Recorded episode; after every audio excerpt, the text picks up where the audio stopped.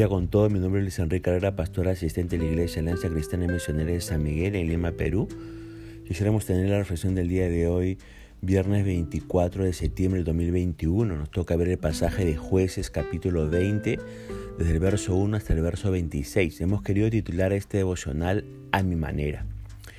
Ahora, fíjese cómo termina el capítulo anterior, en el versículo 30, vale decir el capítulo 19 Termina diciendo, considerad esto, tomad consejo y hablad. Le pregunto, ¿qué es lo que ellos, toda la nación de Israel, tenían que pensar, aconsejar y hablar? Bueno, actualmente, ¿cuáles son los temas importantísimos sobre los que nosotros, los padres, los líderes, los pastores, los educadores y profesionales creyentes en Cristo Jesús, tenemos que pensar, aconsejar y hablar. Bueno, hoy en día algunos temas importantes que tenemos que tratar son los siguientes, ¿no? Son muchísimos, pero hay algunos, por ejemplo, el aborto, el matrimonio igualitario, la igualdad de género, el machismo, el feminismo, ni una menos, feminicidios, trata de blancas, abusos de menores, drogas y narcotráfico, corrupción, pensamiento maoísta, leninista, pensamiento Gonzalo, simplemente el comunismo. Y la lista sigue, sigue y sigue. Tenemos que pensar inteligentemente y bajo revelación acerca de estos temas. Tenemos que aconsejar a nuestros niños, adolescentes y jóvenes acerca de estas temáticas desde la perspectiva y valores de Dios. Tenemos que hablar con ellos acerca de todo esto sin miedos y sin prejuicios religiosos, ni tampoco prejuicios familiares ni culturales. El silencio, fíjese, no es sano ni en las familias ni en las iglesias. Si no hablamos nosotros, otros, sin Dios y sin respeto por la palabra de Dios, lo harán. Bueno, ahora sí, yendo al capítulo 20 que nos convoca en esta en, este, en esta hora, eh, la terrible violación y el descuartizamiento de la concubina, ¿qué reacción genera en toda la nación de Israel, según el versículo 1 y versículo 2 de este capítulo 20? Bueno, convocan a una asamblea donde 400.000 hombres de todas las tribus se reunieron para poder conocer los detalles de lo que los benjamitas habían hecho a la mujer. Dice ahí desde Dan hasta Berseba, ¿no? Y esta expresión, bueno, se utilizaba para referirse a toda la extensión del territorio israelita. Lamentablemente, ¿sabe qué? Fue necesario que sucediera un feminicidio espantoso para que Israel tomara conciencia de la terrible maldad que se había metido entre ellos y se movilizara para hacer algo al respecto. Ahora, según los versículos 3 al 7, ¿a quién interrogan primeramente? Bueno, interrogan primeramente a Levita, al esposo de la mujer asesinada.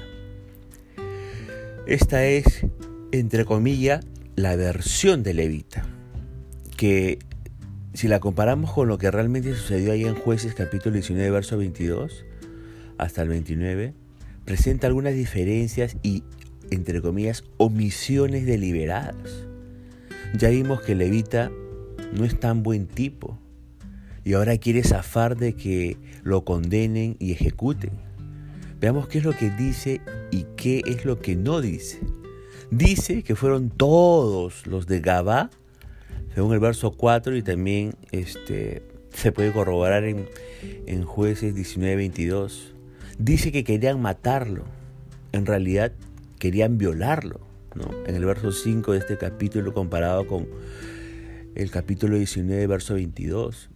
No dice que él mismo le entregó a la concubina como se ve en jueces 19-25. ¿Por qué no dice? Porque era un cobarde. No dice cuándo murió. La concubina no murió con los perversos, como nosotros podemos cotejar en jueces 19-26. Y nos preguntamos, ¿murió mientras el levita dormía? ¿Murió durante el viaje a su casa en el verso 28, este capítulo 19 de jueces, o murió cuando él la desmembró, allá en, el versículo 29 de este capítulo 19 de jueces. Y si la dejó morir o la terminó de matar para vengarse los tipos de Gabá, el levita zafó. Pero es tan culpable y responsable como los perversos y salvajes violadores de Gabá. Ahora, qué fácil es decir medias verdades o torcer la historia para no parecer culpable y echarle la culpa a alguien más. Tenga cuidado con usted hacer lo mismo, ¿no? Ahora, este incidente muestra el nivel de perversión y violencia que se desarrolla cuando una nación abandona los caminos de Dios. Ahora, luego de escuchar a Levita, ¿qué decisión toman ahí en los versículos del 8 al 11? Bueno, al oír el relato de Levita, se unificaron en su resolución de castigar a los criminales.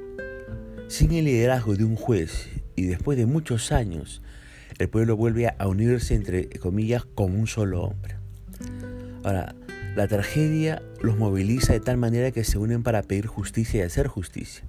¿Qué le exigen a la tribu de Benjamín y qué respuesta obtienen a cambio allí, según los versos 2 al 17? Bueno, exigieron que Benjamín les entregase a los culpables de Gabaa, pero ellos se rehusaron a hacerlo.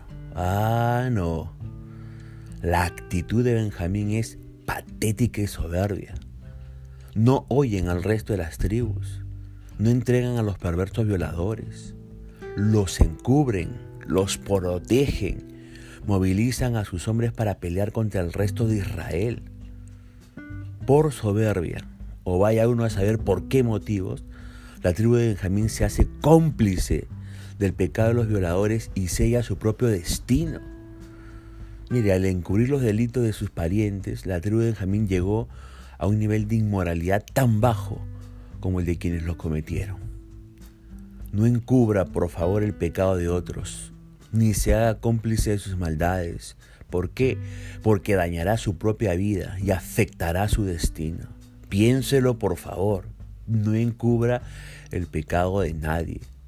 Ahora, los líderes de Israel, apoyados por todo el pueblo, deciden este, la batalla en contra de sus hermanos los benjamitas. El motivo, venganza por el despiadado salvajismo de los perversos de Galat. Israel prepara a sus hombres para la guerra que se avecina. 400.000 hombres de Israel, dice el verso 17 de este capítulo 20 de jueces, verso 26.000 guerreros de Benjamín, dice el verso 15. Nada puede salir mal, pero, ¿no? Por las dudas, preguntémosle a Dios. Ahora, según el verso 18, ¿qué le preguntan a Dios y qué respuesta recibe? Dice, ¿quién subirá de nosotros? El primero en la guerra contra los hijos de Benjamín le preguntan a Dios. Y Jehová respondió, Judá será el primero. Aparentemente hasta aquí todo bien, ¿no? Tenemos el ok de Dios. Sin embargo, según los versículos 19 al 21, ¿qué sucede en el campo de batalla? Bueno, mataron ese día 22.000 israelitas en el campo de batalla. Ahora solo nos quedan 378 mil hombres israelitas. ¿Qué pasó? ¿Acaso Dios no nos respondió y nos dijo que peleemos? ¿Sí? ¿Dios dijo eso? ¿Estás seguro que eso dijo Dios? Vuelve a leer el verso 18. Exactamente qué es lo que le preguntan ellos y qué es lo que les responde Dios. Está claro, ¿no? Si tenían que ir a la batalla y Dios le dice que sí. Entonces, ellos no consultaron con Dios para pedirle su dirección. Ellos no consultaron con Dios para preguntarle si tenían o no que pelear contra sus propios hermanos. Ellos no le preguntaron a Dios de qué manera tendría que ser castigado el pecado de los hombres de Galat. Que por supuesto merecía ser castigado, obviamente. Ellos no le preguntaron a Dios y ahora, en esta situación, ¿qué hacemos? No hicieron nada de eso. Ellos se recontra enojaron, se autoconvocaron, escucharon la versión de Levita y tomaron la decisión de exterminar a una de las tribus. Armaron a los hombres y se prepararon para la guerra. Entonces, a uno de ellos se le ocurrió la brillante idea de preguntarle a Dios quién de todos pelearía primero. ¿Entiende? ¿Entiende el relato? Le explico, mire. Si uno ya decidió todo lo que va a hacer y cómo lo va a hacer, y solo busca a Dios para que se lo apruebe y le dé el ok, no lo culpe al Señor si las cosas le salen recontra mal. Entienda por favor, Dios no es un amuleto de la buena suerte, entre comillas. No es un amuleto de la buena suerte. Dios no quiere que nosotros planifiquemos según lo que nos parezca y le pidamos su bendición, así de simple. Ahora, los insistentes muchachos de Israel en el verso 22, ¿qué error cometen por segunda vez? Dice que vuelven a ordenar la batalla en el mismo lugar donde la habían ordenado el primer día.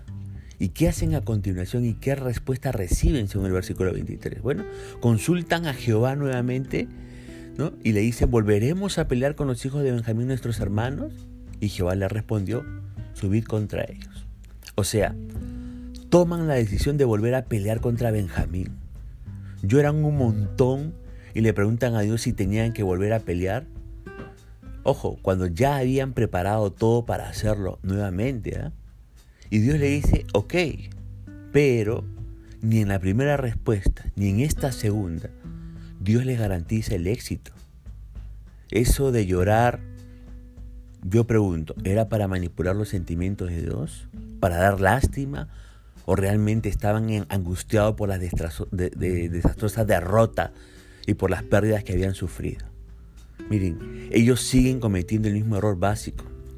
Deciden lo que quieren hacer hacerlo a su manera y después hablan con Dios para tener su aprobación. No, no, no, no, no, no, no, no. Así no funcionan las cosas con Dios. Así no funcionan las cosas con Dios. O uno le da el primer lugar y antes de hacer cualquier movimiento y de tomar cualquier decisión, consulta con Él y espera su respuesta, sea la que sea, o lo ignora totalmente y arma sus propios planes. Pero no pretenda que Dios apruebe sus locas ideas. En el caso de los jóvenes, sus enamoramientos, sus noviazgos apresurados. O en el caso de los adultos, sus negocios están fuera de su propósito para su vida. No. Ahora, creyendo equivocadamente y por segunda vez que Dios los apoyaba, salen a pelear. Y por segunda vez, ¿qué sucede en el campo de batalla según los versículos 24 y 25? Bueno, Ahora solo nos quedan 360.000 hombres. En solo dos días Israel perdió 40.000 hombres por tercos, por hacer las cosas mal, por actuar y decidir a su propia manera, por, entre comillas, usarlo a Dios en lugar de entregarse a Él y obedecerle. Ahora, ¿cómo reacciona ante esta segunda derrota estos hombres de Israel, según el verso 26. Y dice, entonces todos los israelitas subieron a Betel y lloraron en presencia del Señor y, ayunaron hasta la noche. También le llevaron al Señor ofrendas quemadas y ofrenda de paz. ¡Epa! Ahora comenzamos a ver una actitud diferente. Lloran, pero ojo, ¿ah?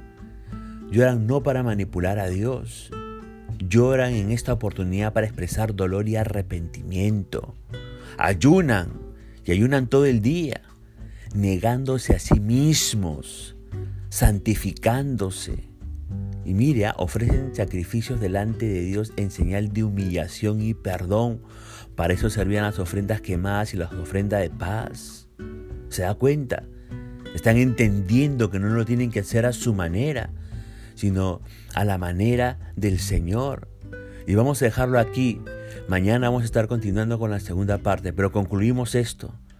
No hagamos las cosas a nuestra manera y simplemente pidamos la bendición de Dios de las cosas que nosotros hemos planificado y, hemos dicho que van a ser de esta manera. No, no, no, no, no. Dios no es un amuleto de nadie. Recuérdelo. No es un amuleto de nadie. No se tiene que hacer a nuestra manera. Todas las cosas se tienen que hacer a la manera de Dios. ¿Ok? Vamos a dejarlo aquí. Punto final para el devocional del día de hoy, diciendo que la misericordia y gracia del Señor sea sobre su propia vida. Conmigo será Dios mediante. Hasta la siguiente semana.